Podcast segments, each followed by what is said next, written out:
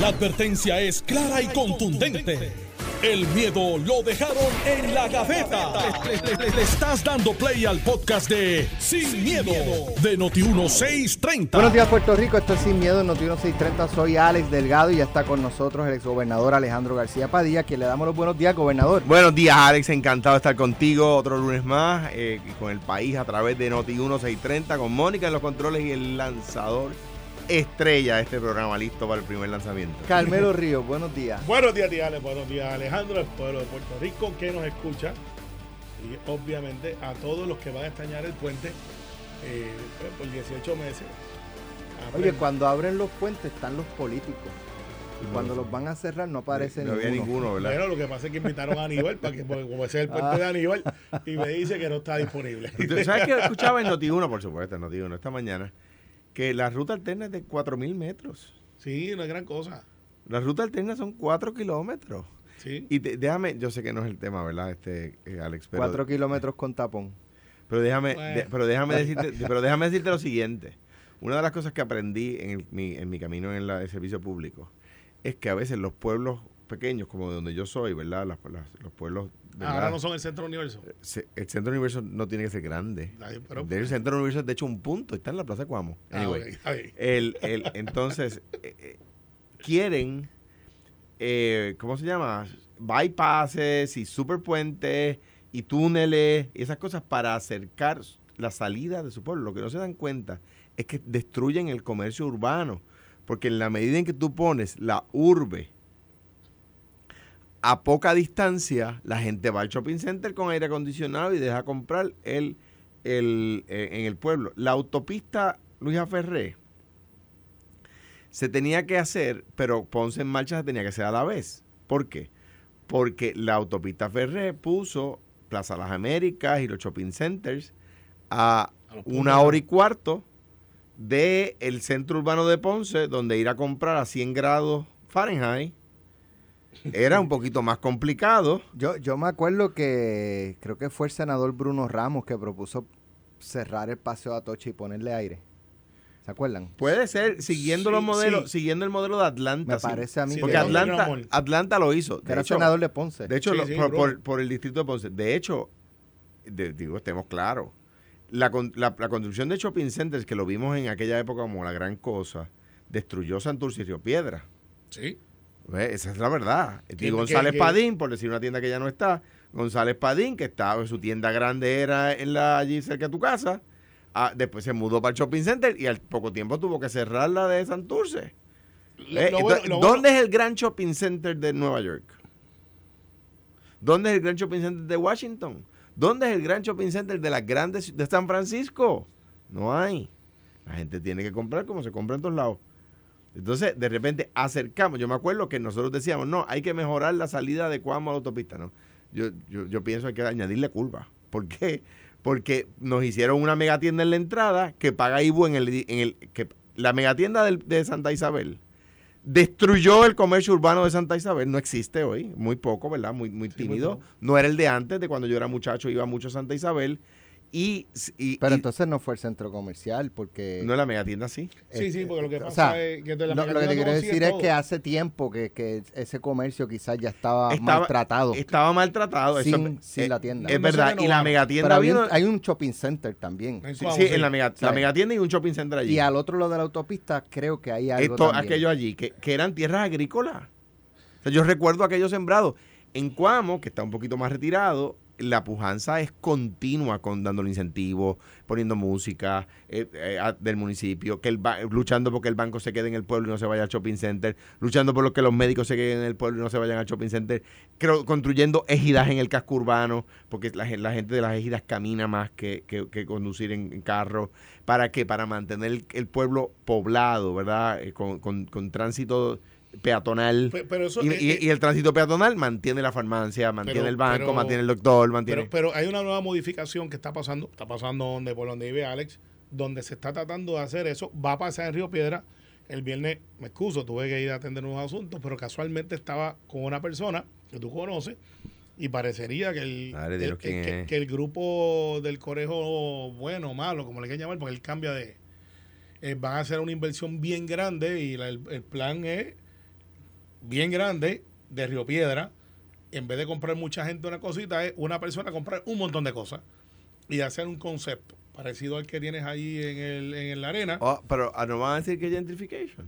En- ah, pero, Pero- no, espérate, no.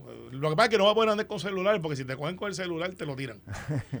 pero, Pero, fíjate, fíjate, ¿verdad? Una cosa a la otra.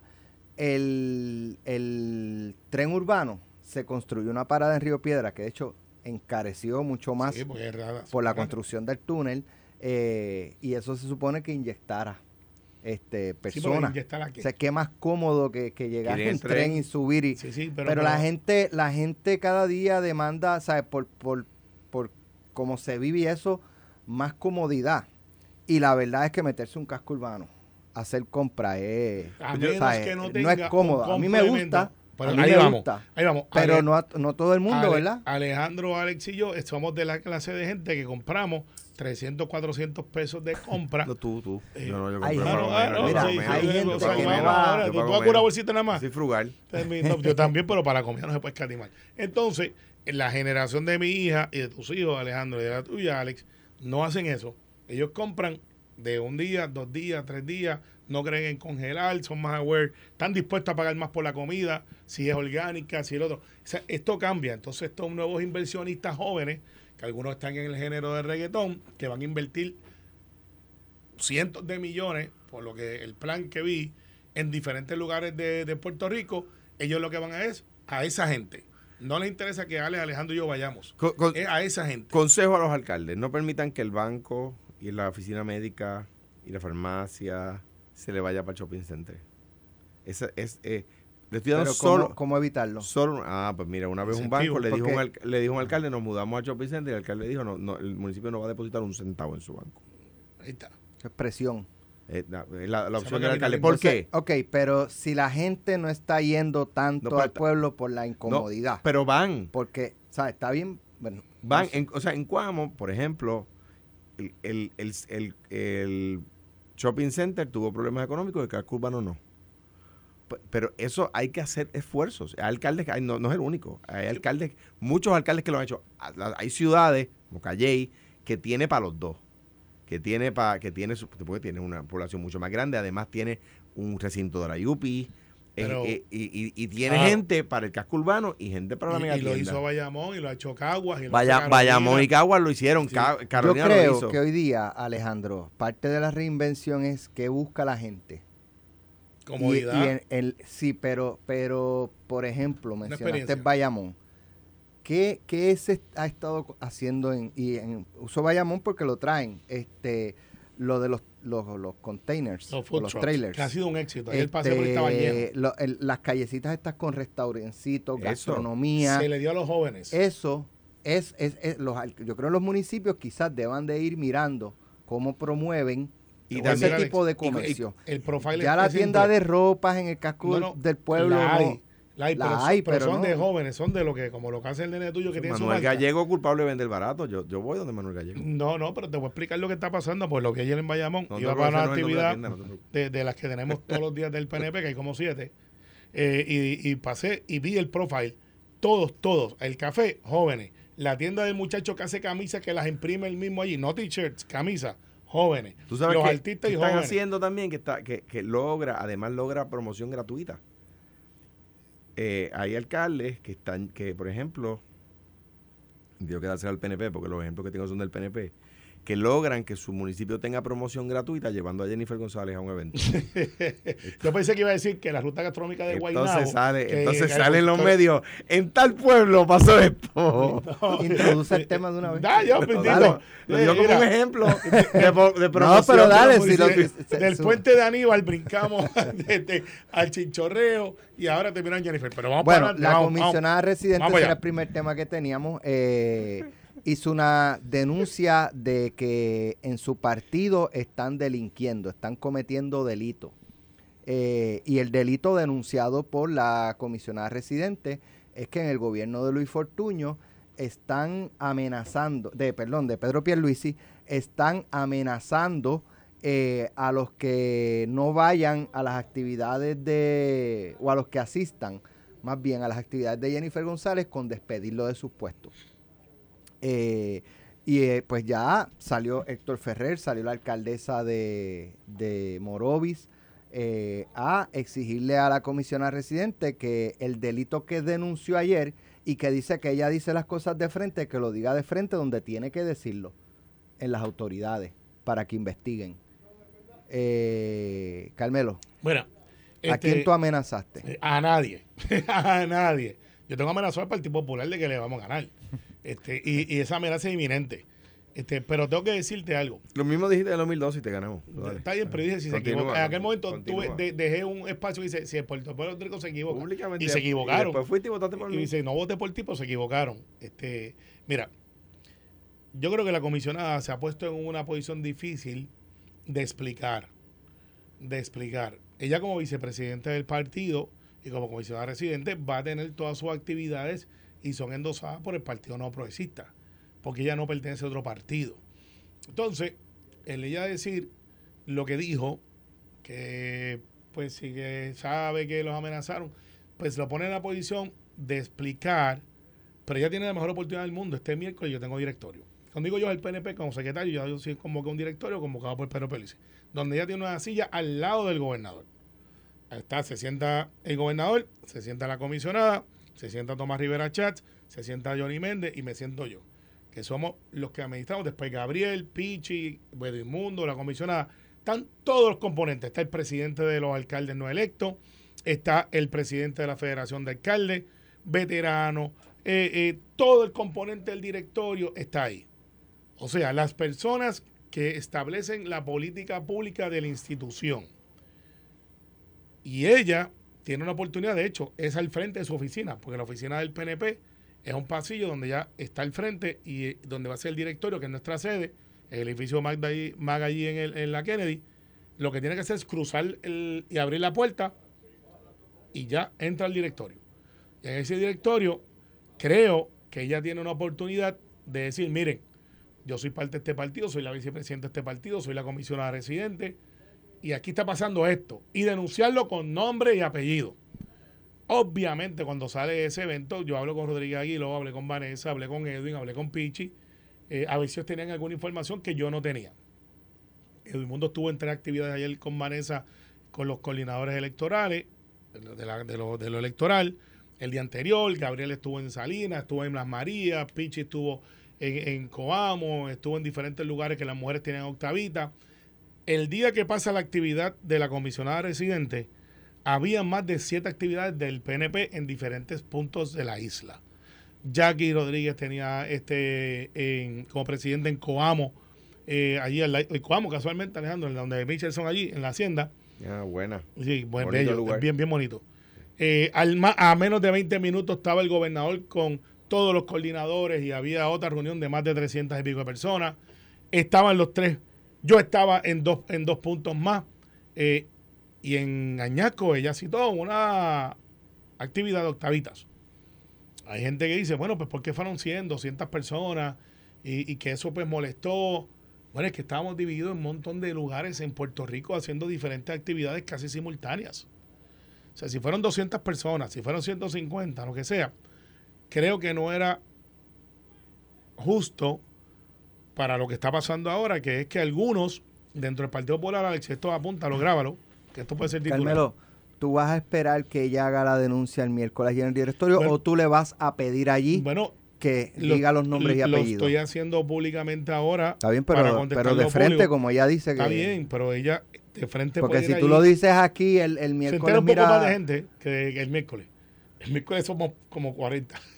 Aquí nos escuchan un poquitito más de 40. Un poquitito no. Entonces, yo lo que planteo es que ante esa denuncia, que es seria, debería de haber una repercusión de parte de ella, quien es quien denuncia y dice, mire, secretario, o es más, ni a mí, mire, gobernador, fulano llamó a Mengano y lo tengo aquí por escrito, mire lo que dijeron. Porque ahora es una distracción.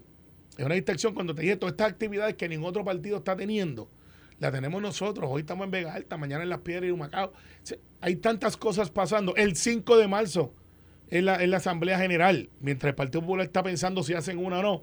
Y voy para el Coliseo Roberto Clemente, que caben 10 mil, 12 mil personas. No voy chiquito. le, subieron el techo. Eh, sí, creo que sí. Le subieron el techo y le añadieron sillas para que... No, creo que hace como 10 o 12. Ah, no, creo, 10 Carmelo, creo, no, no estoy seguro. No llega, no llega a 10 cuando hay juegos. Si llenan la cancha, con llenando la cancha creo que llega a 10. Pues, pues por ahí va, tú sabes. Pero, anyways, yo lo que necesito es cupo para 6.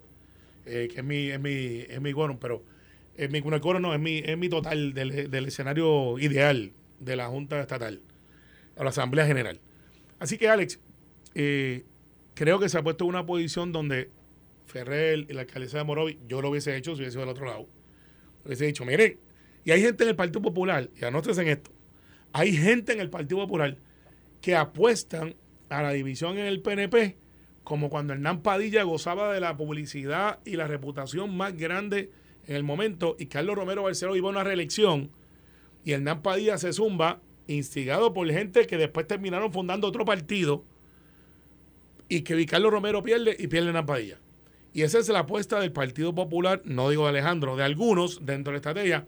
Vamos a seguir instigando esto, vamos a ver si hay primaria, lo dijo como secretario, pues habrá primaria. Uy, sea, hemos tenido antes, pero hay gente en el Partido Popular que quieren esa primaria para tener alguna oportunidad de ganar y están tratando de revivir lo que pasó entre Hernán Padilla y Carlos Romero Barceló. No, no, mira, Carmelo, déjame tomarlo ahí. No somos los populares, fue Jennifer González la que habló. No, pero hay gente que lo, que lo trae este, y Está trata bien, de, de- Pero Jennifer González la que está instigando eso, no fuimos nosotros. Yo no fui. ¿Dónde fue eso? eh, Hacienda Libertad. Sí, pero una actividad política del PNP. Sí, de- sí, de ella. que es el del, del Eso PNP. Añasco. Añasco. Añasco. Que es un sitio bien amplio, una hacienda bien bonita. Nosotros hemos, yo he hecho como yo, siete yo tuve fundraisers ahí. Yo Sí. tuve fundraisers ahí. Por eso sí, es un Este, sitio que se alquila. Este, y, y fue Jennifer, no fue el Partido Popular. El que, quien dijo, quien dijo que va para adelante, que la que dijo falta poco, la que dijo a los que amenazaron con no estar aquí, que tranquilos, que falta poco. Y fue ella, no fuimos nosotros. Número uno, número dos. Carmelo dice que había siete eventos ayer del PNP. Igual había del Partido Popular. En cada pueblo los, los candidatos hacen actividades. El PNP tiene lo suyo, el PIB tiene sus actividades y tuvo actividades ayer. Ahora bien, Juan fue un almuerzo. Ahora bien, el tema no es ese. El tema no es ese. El tema es que esos cientos de personas que estaban con Jennifer allí tenían otras actividades a las cuales ir y decidieron ir a la de Jennifer.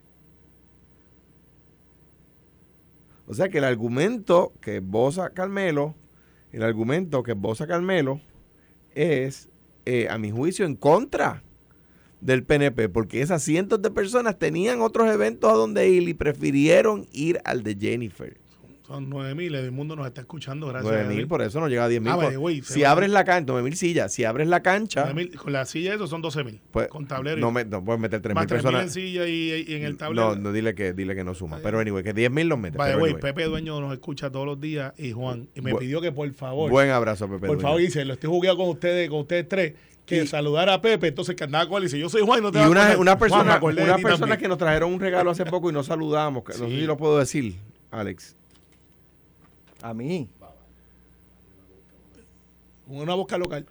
Bueno, anyway. eh, Excelente regalo, Ah, gracias. sí, a ti también. Ajá, Carmelo y a mí. no te Ah, ok. A mí Sí, sí, también. sí, sí. Ah, bueno, Por pues para los eso. tres. Sí. Bueno, pues la cosa es que es, o sea, si eso, si es como dice Carmelo, que había varios eventos ayer y cientos de personas decidieron ir al de Jennifer, pues entonces la cosa es peor todavía. Ahora bien, yo, yo estoy seguro que no solamente, o sea, la comisionada residente, no cualquier persona, la expresidenta de la Cámara, ex representante por acumulación, ex representante por distrito del PNP, Jennifer González, ha dicho públicamente que, ha- que ella conoce de propio y personal conocimiento de crimen político en la agencia.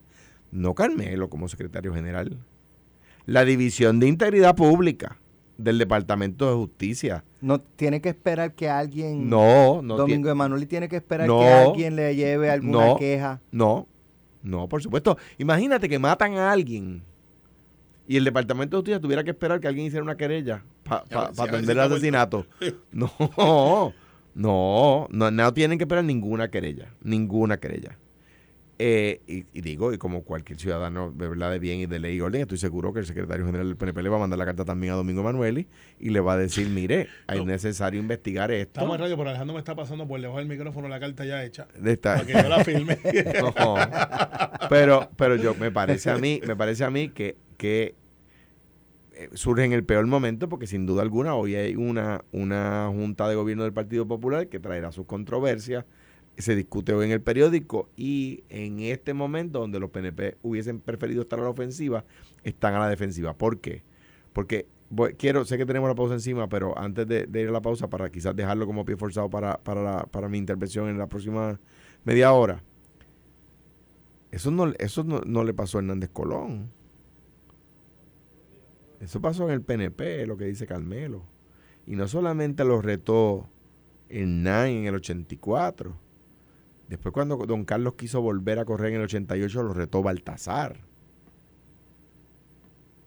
O sea que, que parece que está en el DNA del PNP. Y yo creo que ahora, habiendo escuchado eso, yo dije aquí, he dicho aquí que dudo, que dudaba que Jennifer González retara al gobernador. Habiendo escuchado eso, creo que ahora se tiene que atrever, porque si no va a quedar como aquellos que tantas veces amenazan y no ejecutan. Suave, que, lo ves ahorita. Y no, no, estoy hablando de ninguno en particular, pero porque ha pasado en muchos partidos. Hay quienes amenazan y no ejecutan. Ustedes saben que, que en Notiuno 630 decimos que las noticias cambian. Entonces mira lo que me enviaron esta mañana por texto.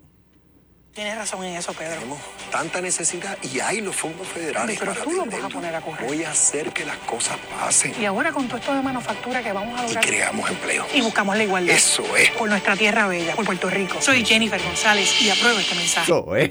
La verdad que ustedes, no, sirven, como dicen en el campo. llévatelo, llévatelo, llévatelo, fe. Estás escuchando el podcast de Sin, miedo, de Noti1630. Pues mira, eh, va a ser en la sede del Partido Popular. Este, quisimos hacerla en la, en la hacienda de San Arroyo, pero estaba cogida con la actividad de Jennifer, que como tú sabes, ayer no mentira, iba a enviar Sigan, sigan, sigan, hoy, hoy, te, hoy, hoy ustedes tienen junta hoy, ¿verdad? Sí, eso estoy, eh, vamos a hablar ya mismo de Es que, Carmelo estaba, para que la gente sepa, Carmelo estaba fuera del estudio cuando, cuando Ale planteó la pregunta de la Junta. Sí, sí, es más, vamos a dejarlo del Partido Popular para... ahora que llegó Carmelo. estamos aquí, estamos aquí, somos vamos, no tenemos miedo. Vamos a hablar de Aguadilla. Eh, lo que ocurrió el ah, pasado fin de semana donde donde hay que ganó Aguadilla, alegaciones. Sí, sí, el, pues el mejor bailarín de la política lo tiene Aguadilla. Hay alegaciones de que eh, los guardias de seguridad de esta, de esta construcción, ¿verdad? Que hasta donde tengo entendido ya se suspendió y, y escuché que se va a demoler. Eh, que están esperando, yo no sé, unos permisos, whatever, no sé. Eh, pero hasta allí pues llegaron manifestantes el pasado fin de semana y eh, surgió una situación pues muy lamentable donde un ciudadano resultó herido, aparentemente herido de bala. Eh, de goma, porque no vi, por el video no sé. Pues no sé porque es, eh, según una herida, o sea, según una herida no es de un impacto una, de, de, una bola de goma ni nada de eso. O sea, está sangrando. No, no, es que está sangrando. y, parecía, parecía como, me pareció es como si hubiese tenido entrada y salida. Que parecía, parecía, parecía. Eh, y eh, pues entonces la otra versión es que estos guardias de seguridad responden cuando son atacados con piedras. Incluso hay una persona identificada como de seguridad que está tirada en el suelo porque había recibido una, una pedra en la cabeza. Eh, y entonces, pues, ¿hasta qué punto uno puede pensar que están defendiendo una propiedad privada, que los manifestantes eh, traspasaron los perímetros eh, y hasta qué punto hay una, un derecho a defender. Eh, porque cuando están, si es que están entrando, lanzando piedras y ese, pues tú no puedes presumir que van a venir a, darte la mano y, a decirte, mira, por favor, salgan de aquí, que esto es del pueblo. O sea, vienen violentos. y entonces pues hay críticas porque este desarrollador pues tiene guardia de seguridad y armada quiero comenzar por ilustrar un tema. Número uno. Hay, hay tierra que está protegida para la conservación. Aunque esté en manos privadas. Que puede estar en manos privadas, exactamente. O sea, que puede ser un lugar donde está prohibido construir. Hay fincas privadas, por ejemplo, en el yunque. Eh, por ejemplo, en el yunque. Y en el yunque, tu propiedad privada, tú no puedes talar este cinco cuerdas y, hacer un hotel de 50 pisos. No puede. Y hay, hay tierras privadas protegidas para la agricultura. Y hay tierras privadas protegidas para eh, industrial liviano, industrial pesado, eh, y así, eh, residencial. Y dentro del residencial, varios tipos de residencial, ¿verdad? Unifamiliares o multifamiliares, etcétera. Bien. Bueno, pues el tema es que aquí estamos hablando de una finca que está protegida, no se puede construir en el lugar, pero que es aparentemente, ¿verdad? Yo no tengo los datos a la mano, pero según puedo leer en la prensa, es una finca privada. ¿Ok? Bien, dicho eso, se hace una construcción allí que según se indica mediáticamente es una construcción ilegal. La Secretaría de Recursos Naturales ordena la demolición, demolición de la construcción. Eso es un, eso es un punto muy, muy importante pero sigue siendo una finca privada, ¿verdad? Partiendo de la premisa de que la información pública es correcta, es una finca privada, ¿verdad? Los, manifestantes delataron públicamente el asunto y provocaron la reacción del Estado, ¿verdad? Y el Estado ordena la demolición de la estructura. Punto importante, anoche yo viendo el noticiero, no, no, no sé si esa orden del Departamento de, de, Recursos Naturales está siendo retada en la Corte. Yo no tengo respuesta a eso en este momento. Si está siendo retada en la Corte una determinación administrativa, no, no es final y firme hasta que no termine el proceso de revisión del recurso administrativo, ¿verdad? Las decisiones administrativas se revisan en el tribunal. O sea que yo no sé si es final y firme si es final y firme, pues las personas tendrán que demoler. Y como dice Alex, para demoler tú necesitas unos permisos del Estado. No puedes simplemente ir y demoler una estructura, sino que necesitas unos permisos del Estado porque tiene que hacer una persona que sepa, hay que controlar el polvo fugitivo, hay que ver si hay plomo, por ejemplo las tuberías a veces tienen plomo, pues ese plomo no puede permitirse que se escape al ambiente, si la pintura utilizada tenía plomo o no tenía, como una construcción reciente, supongo yo que no tenía plomo, pero anyway el tema es que necesito unos permisos. Habida cuenta de lo anterior, entiendo que, número uno, hay que agradecerle a, los, a, los, a las personas que defienden el medio ambiente que llamara la atención del país a una construcción en tierra protegida que había sido levantada ilegalmente, pero a la misma vez tenemos que mantenernos en un país de ley y orden y la agresión lo único que provoca es agresión, ¿verdad? Eh, la violencia lo único que provoca es más violencia. Eh, yo creo que hemos logrado el propósito de, concienciar al país sobre las construcciones ilegales, con lo que pasó en Salinas, con lo que está pasando allí, con otros tantos ejemplos, ¿verdad? De, de, pues, de, que han estado ocupando la opinión pública, pero, pero no, no existe razón para la desobediencia civil violenta. Porque si no es desobediencia civil puede haber, no es, no es desobediencia civil pacífica. Yo, yo, yo creo que la desobediencia civil pacífica tiene su uso en la democracia. Yo no creo, yo no creo en la desobediencia civil violenta. Bueno, es que la violenta se convierte en un delito y aquí es que voy. Eh, si mal no recuerdo, en el 2020, Wilson, el representante de la Cámara de esa área, Che Pérez, que dicho sea de paso, está a cargo del Comité Ambiental del PNP, eh, habían denunciado que esa construcción se estaba dando.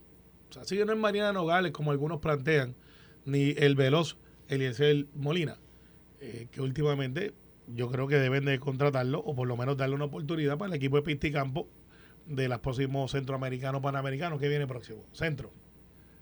¿Qué año estamos? 23. Eh, porque en los 100 metros no hay quien se lo gane. Este, el primer sonido y, y, jugando al esconder, yo estoy seguro que nunca lo encontraron. Eh, porque mira que tiene esa habilidad. Mientras los demás pelean después que él los instiga. Pero él no es el. para, traerlo, eh, es un análisis diferente. Eh, con la verdad y los hechos son los, están ahí. Mira lo que pasa. Esto es una construcción que alegadamente, y ya ha probado algo en el tribunal, tiene una ilegalidad de, uno, de, un, de una construcción. Se le da una orden de demolición. Eh, como dice Alejandro, tiene que tener unos permisos para demoler. No es que como que demuele, vámonos y se acabó pues tiene que tener un protocolo para preservar casualmente lo que están tratando de proteger, que es la cueva de la colondina que están abajo. La información que tengo, por eso estaba mirando el teléfono, es que hay una enmienda para que demuela también unos tanques y creo que otra cosa más que está ahí. Y que por eso es que no se ha demolido, porque yo, pensando y viendo la, la noticia, digo, pero si ya le dieron la instrucción de demoler y lo que falta son unos permisos, porque la dilación, y los que saben, me dicen, lo que pasa es que se, hay, una, hay una solicitud de demolición que hace que añada el tanque y aparentemente un almacén que hay ahí. Eso es lo que estoy. Y por eso es que no se ha demolido. Pero el derecho propietario de esa persona, quien sea, o de esa corporación, está ahí.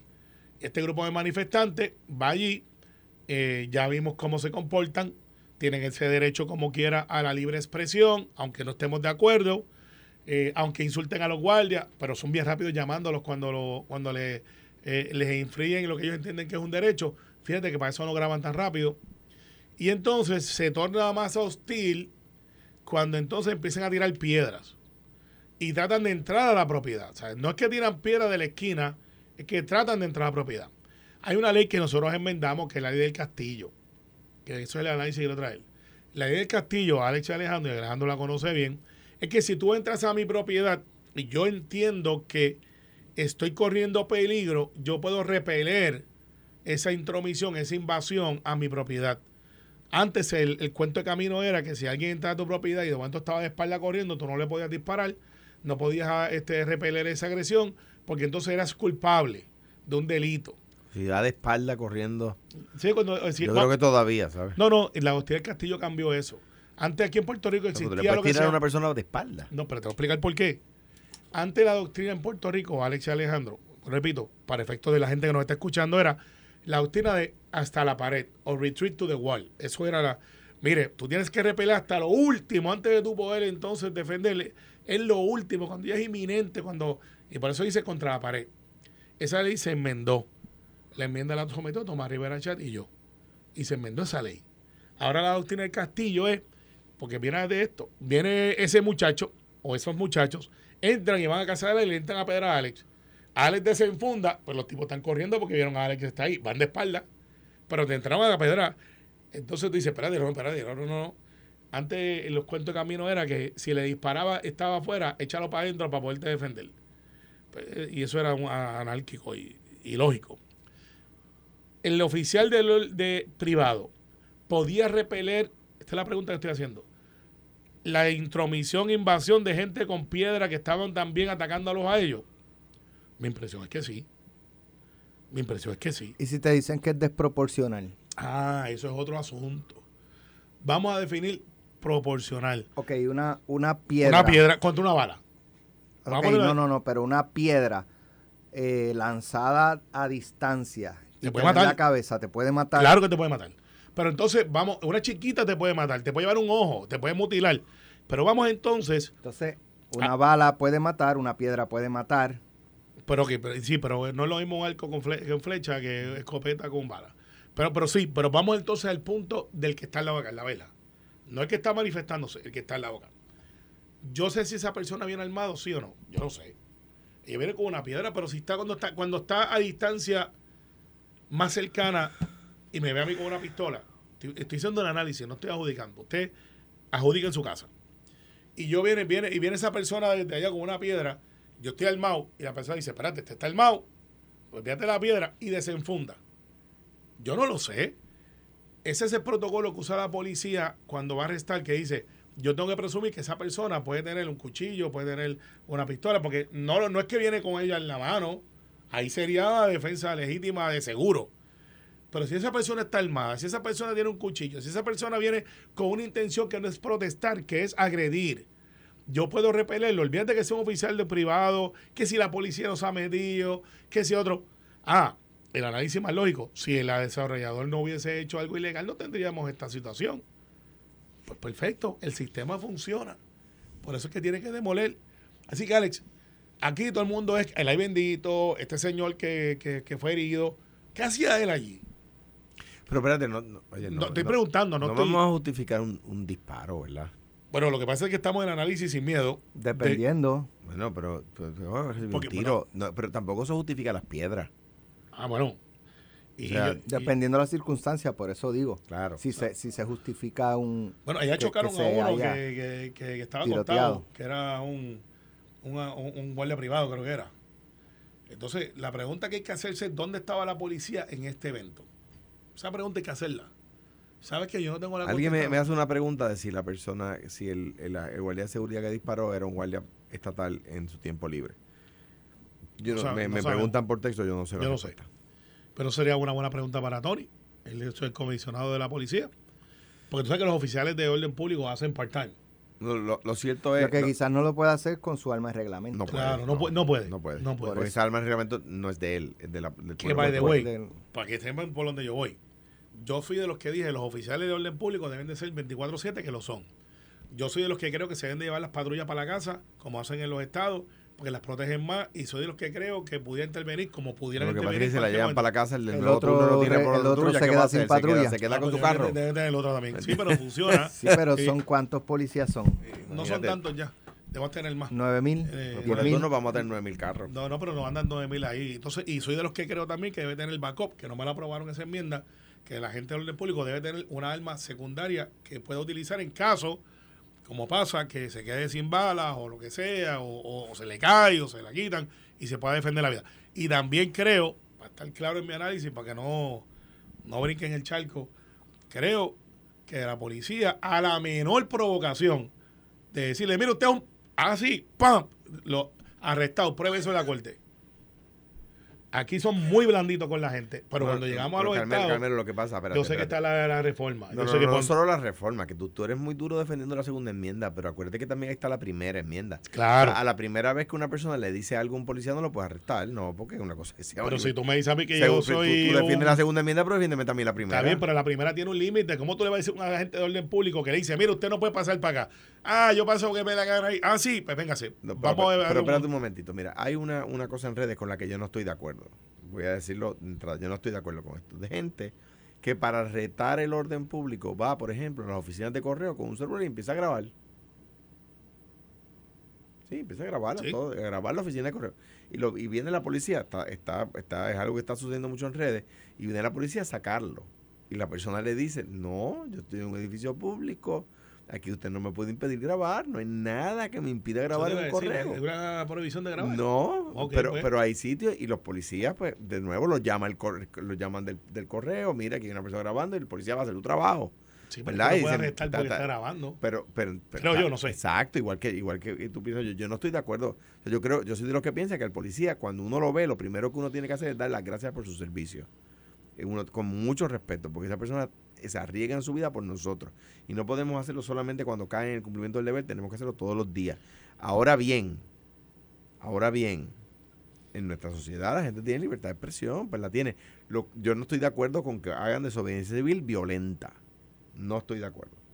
Y entrar, ya obtuvimos que el país obtuvo, ¿verdad? Y lo- particularmente gracias a los manifestantes, que se ordenara demoler una propiedad ilegalmente construida en tierra protegida. Sí, pues mire, ¿sabe qué? Eso hay que agradecérselo a los manifestantes, porque fueron los que levantaron el tema. Si no, no pasaba nada. Bueno, Eso hay que, hay que decirlo. Ah, que Will- no pueden Wilson coger y su triunfo, que no pueden coger su triunfo y dañarlo con desobediencia civil violenta. Yo, yo creo que no deberían dañarlo con desobediencia civil violenta. Que se ordenó la demolición del tema, sí, pues está bien, pero no podemos ir nosotros mismos con nuestras manos y demolerlo. ¿Verdad? claro. Pero ¿sabes qué, Alejandro? ¿Tú sabes dónde hay libertad de expresión también? ¿Dónde? En el Partido Popular hoy, que hay desobediencia civil. Por si acaso creía Bueno, que pero te voy- había te voy a dar olvidado. ¿Verdad que lo, iba a dejar para mañana? Pero Ah, bueno, porque pues, porque Pues es mañana que hoy vamos a analizar lo que analizamos Sí, el jueves. sí, ¿sabes qué, Te- Alex? es lo Te la mismo, compro, no- te la compro. Mañana, pero- cuando después que voten y eso, pues Pero te- estamos... ya hacer una pregunta para, del tema que estábamos atendiendo. Si vamos por, ejemplo, tú dices que si llega una persona con una piedra y dice tal cosa, y, y tira una piedra, Me tira una piedra, tío, a mí. tira una piedra, ¿cómo tú tienes derecho a repelerlo, verdad? Ahora bien, hay piedras y hay piedras. Dime tú que lo que le tiró Jennifer ayer al gobierno no fue una piedra. Mira, mi hermano. No fue- Usted, eso- eh, eh, Fue un peñón. No fue una piedra. Mira, Ah, no, dime tú que La lo- pregunta es cómo se va a defender el se va a gobernador. defender, cómo va a repeler si el ataque. proporcional. O- el gobernador es una persona muy galante. eh, ese es su trademark.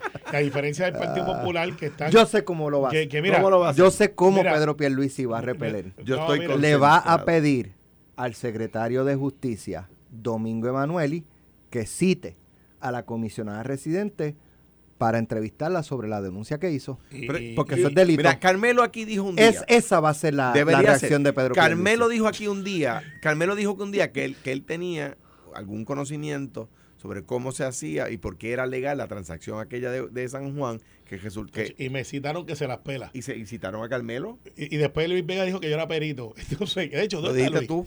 Y no, no, no. no, que entonces, y, y me citaron. Y de- y pus- citaron. way, y gracias al Departamento de Justicia que escuché este programa porque pues, pusieron el programa completo. Y yo le dije, pero es que yo sé lo que yo dije, yo estaba allí. No se me olvida, abril 9. Y te, y, y se- y te citaron. eh, Ahora bien, Y yo lo que hice fue explicar. ahora yo sé. Ahora bien, Jennifer González, la comisión presidente, dijo lo que dijo. Y ahí, y yo, ¿qué va a suceder? Bueno, que Jennifer González diga, bueno, pues a mí, el presidente de tal pueblo, el presidente de tal pueblo, el presidente de tal pueblo, uno de los alcaldes que está, quizás uno de los alcaldes que está con ella, de los alcaldes del PNP que endosa su candidatura a la gobernación, son varios. eh, ¿Viste, viste cómo lo? Son varios. son varios, ¿no? No hay ninguna candidatura abierta, chicos. que son varios. Ustedes están dando de- me dijo tal cosa y ahí el Departamento de Justicia tiene que moverse a donde esas personas para decir, mire, la comisionada residente dice que usted di, que usted le dijo que, que le amenazaron por en su tiempo libre participar de lo que usted le diera la gana. Eso es discrimen político en el trabajo. En el, en el sector público te- tiene una carga superior. Pues vamos, ¿quién fue el jefe de agencia? Y ahora, pues ya veremos. Pero Eh, nada, yo estoy se- seguro se, que... se ha puesto en esa posición y, y obviamente no se va a quedar ahí porque ustedes van a volver a revivírselo. y el que no ha sabido es este Pero Pablo- ¿por qué nosotros? Pablo. Porque ustedes pues se ¿Por qué alimentan- nosotros? an- ante el, el ahogado se agarra hasta de un clavo caliente para Pero porque tú te refieres así a la comisionada residente no, no, Carmelo. estamos hablando Ella tiene derecho. Popular. Ella De- tiene derecho a de postularse. de hecho, pues claro que sí. Seguro. Eh, ustedes no tenemos- pueden decir que está haciendo que está haciendo con un lado de la boca. Ustedes dicen que está haciendo un gran trabajo en Washington y luego decir que no tiene derecho a postularse mira, aquí. mira, derecho ma- ma- tiene. No, y de hecho, y yo estoy de acuerdo con ella que el gobernador ha hecho un gran trabajo en la gobernación, lo ha dicho mil veces, pero eso ustedes no lo destacan. Lo que ¿Cuándo lo dijo? eh, Pero porque lo tú le dices en eso a Alex. Búscame el Eh, audio. Sí, no, en muchas veces lo ha dicho. Búscamelo. De Debe tenerlo te lo en. Mañana me trae. Debe estar diciendo. Cinco, cinco Y- instancias en lo, que lo ha dicho. Lo, debo- lo- lo debe tener. Porque dice muchas veces, yo- No, no, cinco, no, en- con en cinco las me conformo. políticas que yo he estado, en las políticas, ella ha sido... Ahí dice, No. Tú dices por qué los medios no lo destacan. Tráelo. No, bueno, pues está Tráelo. porque es una primera que dicho actividades donde el gobernador- dice, apaguen la grabadora, que voy a decir algo. No, no, eh, fíjate, hay uno de los... Uno, uno de Y los entonces cuando termina, prendan de nuevo. la grabadora nunca se apaga. voy Voy a hablar de frente. Están grabando, están mira, grabando. Mira, Alex, las noticias cambian. Vamos a ver. Noticias Nos vemos mañana. Ya vi por ahí a Ferdinand Pérez que viene, mira. Con, Jugando pelota dura. Hoy estoy por la noche. Viene virado. Esto fue, el podcast de Sin, miedo, de Noti1630. Dale play a tu podcast favorito a través de Apple Podcasts, Spotify, Google Podcasts, Stitcher y notiuno.com.